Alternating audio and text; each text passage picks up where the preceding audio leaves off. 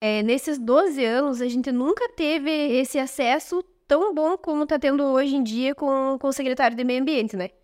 É, e tá, gente está sendo muito importante, porque até então as protetoras, as ONGs não tinham voz. Cada um fazia por si o que conseguia ali com, com recurso próprio, como é até hoje. Mas esse acesso que a gente está tendo com o secretário Pitela é muito bom, sabe? É, a ajuda que a gente tem com eles é, é, é de extrema importância. Uhum. E o que, que você acha que pode melhorar nessa parte, assim, para auxiliar os protetores? O que, que você acha que falta na cidade? Ah, começando por maus tratos. É, a gente está tendo um problema sério com a Guarda Municipal.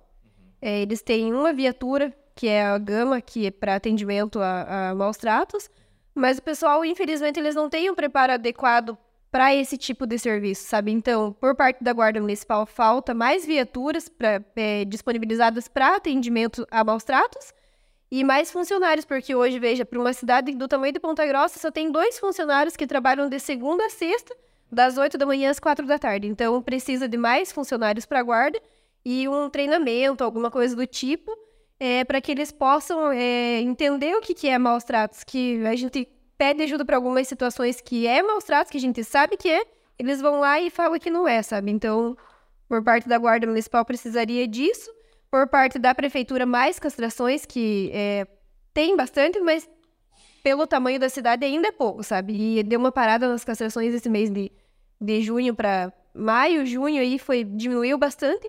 E essas paradas que acontecem, meu Deus, é o que aumenta os animais de rua, sabe?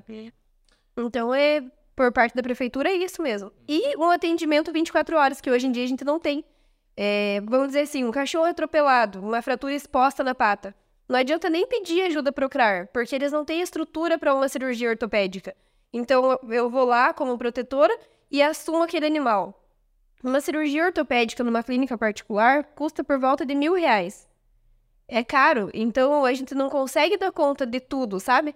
O que a gente precisa urgente, até peço para a prefeita se ela ouvir esse, essa, esse áudio, é um atendimento 24 horas, uma parceria da prefeitura com as clínicas de Ponta Grossa. Isso é muito importante, a gente precisa urgente disso.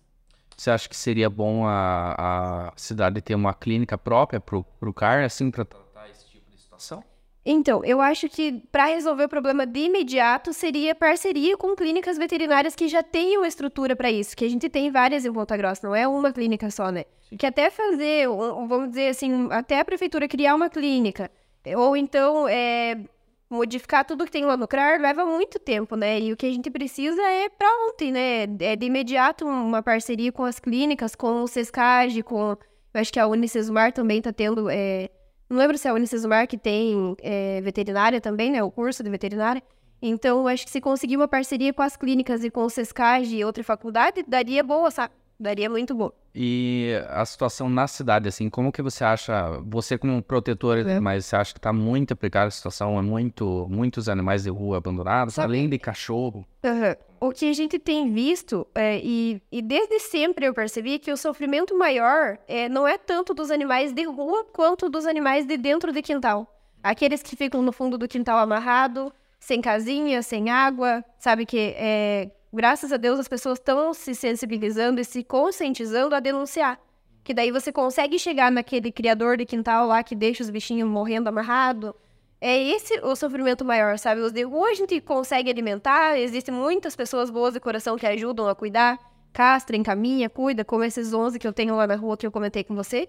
É assim, eles aparecem, a gente leva para castrar, traz, né, cuida conforme pode, encaminha para adoção os que consegue, para adoção responsável.